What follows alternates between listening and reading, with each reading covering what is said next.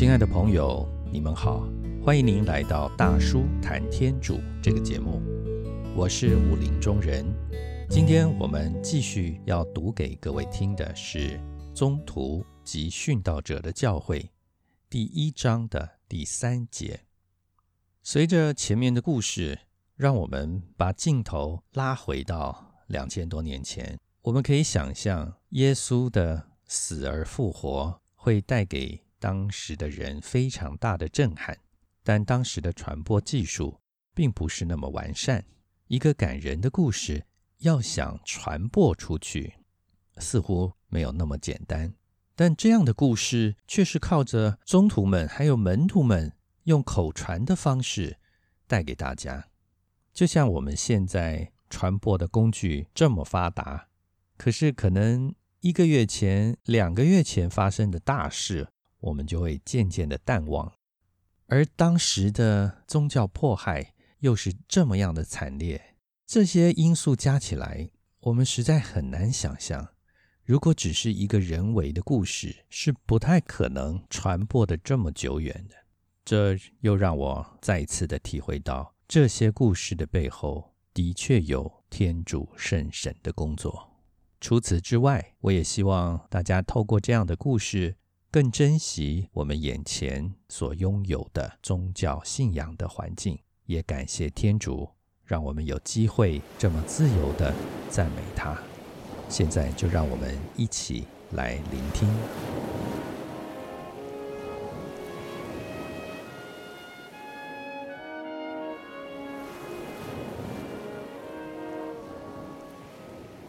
第三节，对耶稣的信心。及精神上的证据。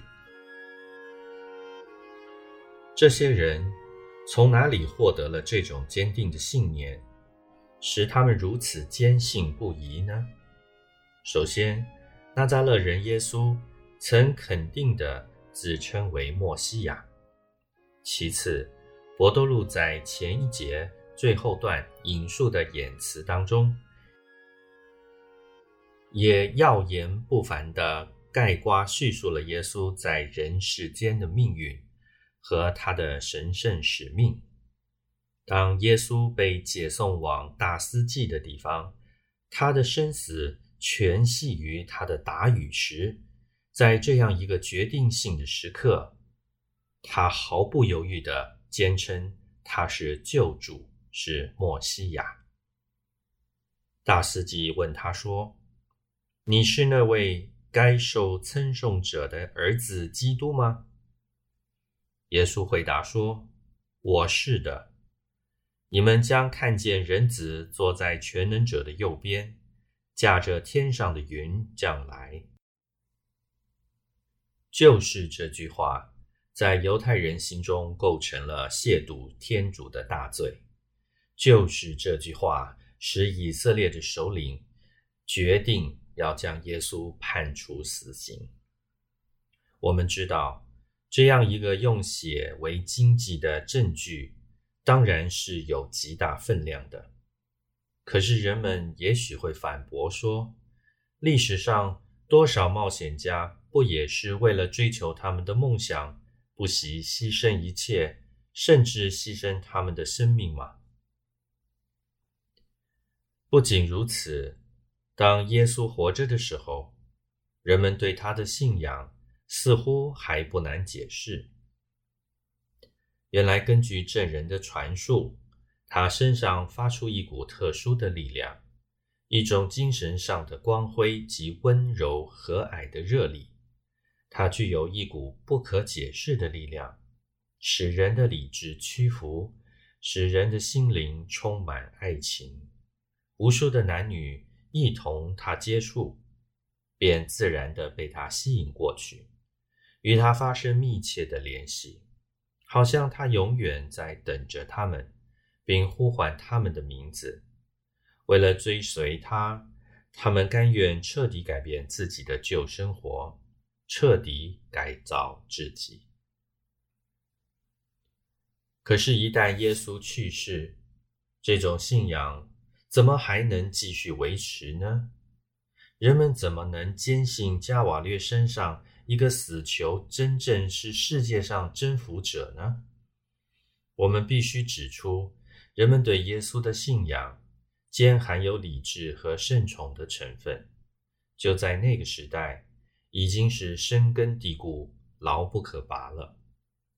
日后在罗马，千千万万的殉教者面对着刽子手，慷慨就义，舍身正道。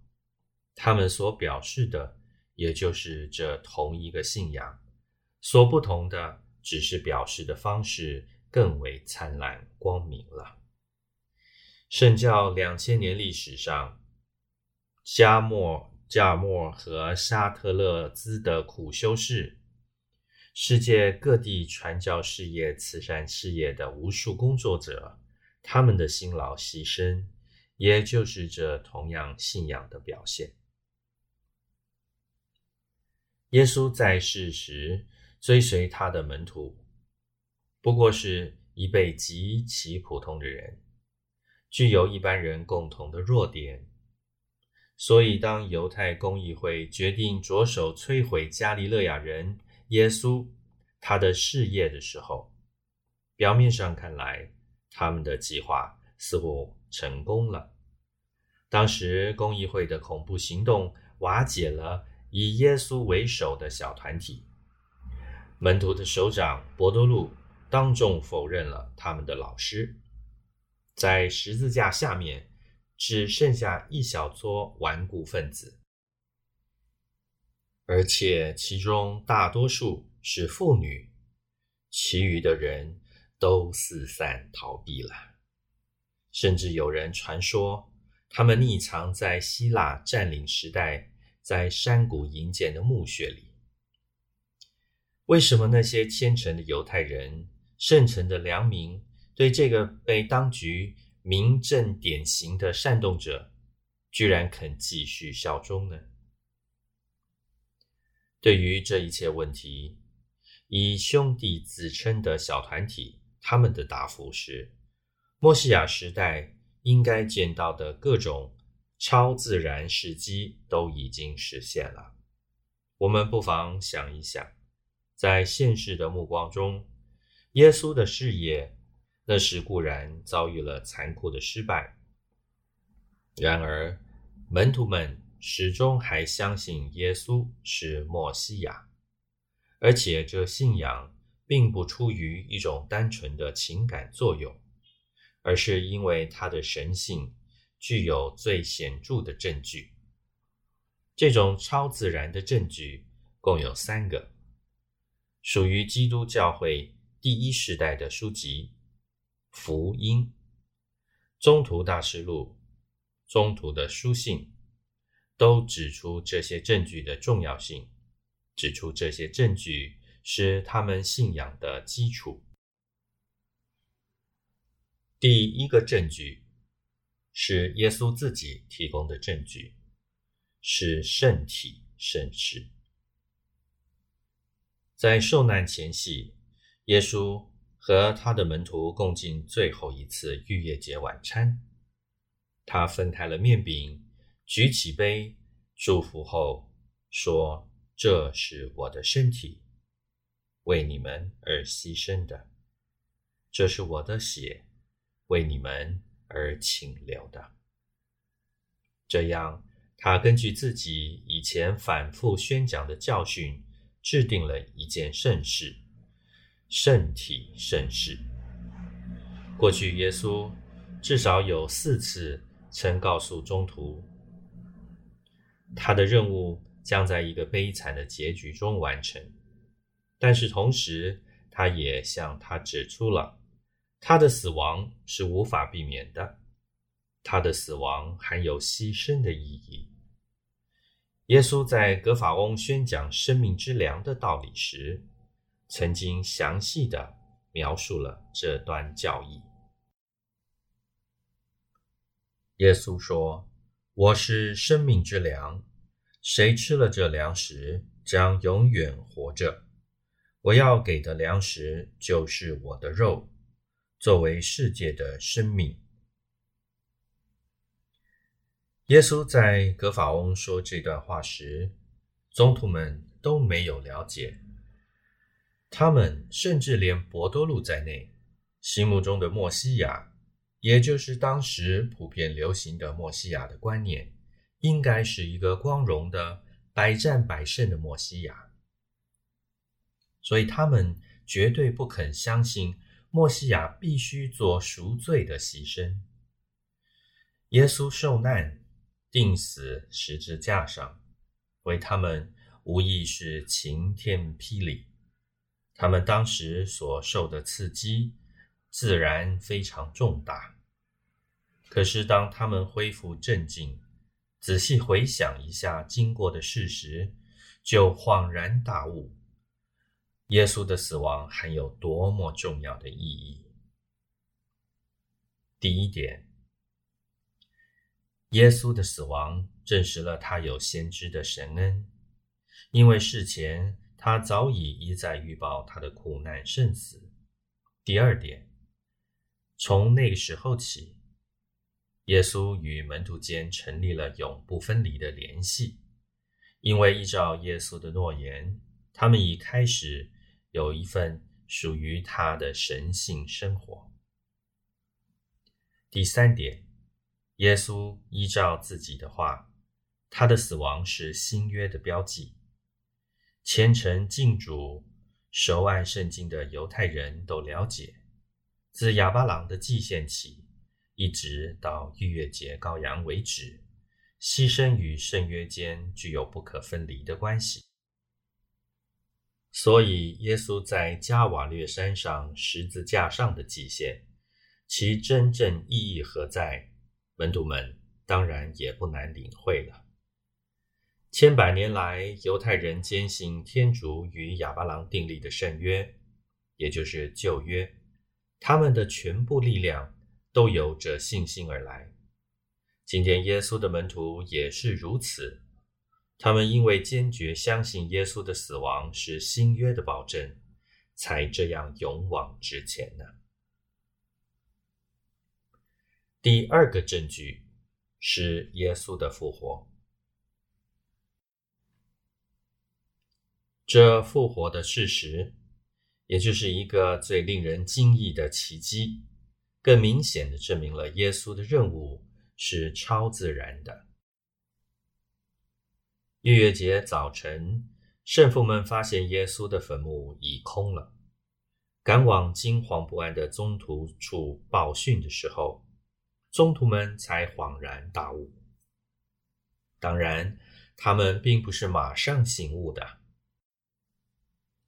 死人复活是一件多么难以置信的事实！他们在接受这事实前，不能不犹豫，不能不怀疑是女人造谣啊。其后，多莫不是要求亲自抚摸耶稣的圣伤才肯相信吗？可是，当复活的事实有了许多证据，证实无误之后，他在新教的信仰中便取得了最重要的地位，而成了整个教义系统的基础了。我们在前节已经提到，博多禄郑重的宣布耶稣复活是一件千真万确的事，所以。负卖耶稣的尤达斯，自从上吊死亡以后，领导教会的宗徒团体出了一个空缺。在提名选举继任者的时候，大家明白的表示，这位继任者必须是耶稣复活的见证人。其后，新信仰的最大使者圣保禄写信给信友说。如果耶稣没有复活，那么我们宣讲的道便是空虚的，你们的信德也是空虚的了。耶稣复活的证据究竟有什么意义呢？耶稣复活不仅向我们每个人提供了我们日后肉身复活的诺言，也就是基督是长眠者的出果。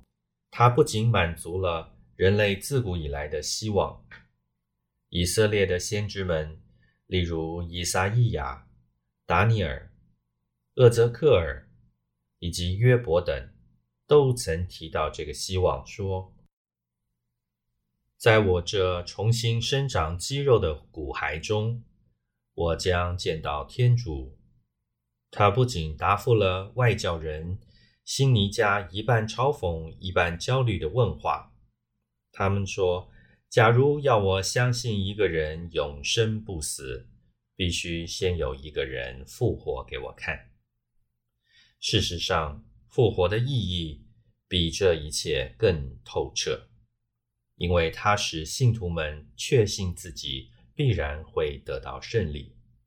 为什么呢？如果耶稣自己说的第三天复活的诺言真的实现了，而这诺言既然是最难实现的，那么耶稣其余的诺言，特别是耶稣说过的那句。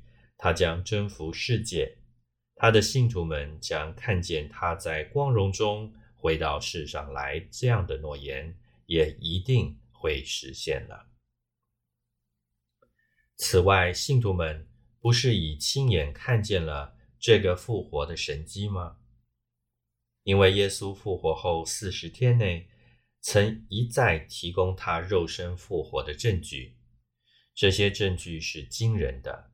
并且是不可怀疑的。亦有近者，四十天后，在橄榄山上，耶稣在中途面前被提升天，有一片云彩遮住他，他们看不见他了。耶稣升天的事实，不也是一个极其明显的标记吗？因为谁也没有升过天。只有自天下降的天上的人子，才能有这样的启示啊！耶稣的门徒们只要引证这些墨西亚来临的具体事实，已经能对他们的犹太同胞们提出有力的证据了。问题在于他们有没有勇气支持这种主张，有没有勇气反抗？那否认耶稣为墨西亚的社会舆论呢？推翻那已成定案的事实是非常困难的。关于这一点，他们获得了第三个证据：圣神降临。而且，圣神降临这件事，那也是耶稣颁赐给他们的诺言。耶稣说。我将派遣圣神到你们这里来，他将使世界幸福，他要教导你们全部真理。五旬节那一天，这诺言真的实现了。五旬节原是犹太人纪念天主在西奈山向梅瑟颁布世界的节日。就在那一天，一个更重要的启示。颁赐给耶稣的信徒们。当宗徒们共聚一堂的时候，突然从天上起了一阵声响，好像暴风吹来，充满了全部房屋。他们看见好像火蛇般的形象，分布停息在每人的头上，他们就都充满了圣神，并按照圣神所赏给他们的能力。说起外国的语言来，为了彻底明了这圣神降临的奥理，它的含义，我们必须回溯一下，当时这些信徒们所熟悉的先知的传统教训。原来，根据先知的传统教诲，圣神降临是摩西亚时代的最后标记。受膏者一直被视为圣神的使者，圣神也散布在受膏者的四周，彻底改造世界，号召人们度一种新的英勇神圣的生活。先知厄泽克尔曾经说过：“我要赐给他们一颗新鲜的心，在他们心内。”注入一种新的精神，从他们的肉体内取走铁石的心，给他们换上一颗血肉的心，使他们遵行我的规律，恪守我的诫命。我要在大卫的家及耶路撒冷的族中散布一个恩宠及祈祷的神。因此，圣神降临确实是第三个超自然的证据，是最有决定性的证据。从圣神降临这个时候起，这些信徒所组织的已经不是一个单纯的友谊性的团体了，而是一个兼含本性、超性双重性质的团体。团体各分子是特定的。经过彻底的心灵改造的，准备为他们的信仰赴汤蹈火、牺牲一切的这个团体，日后便取了教会的名称。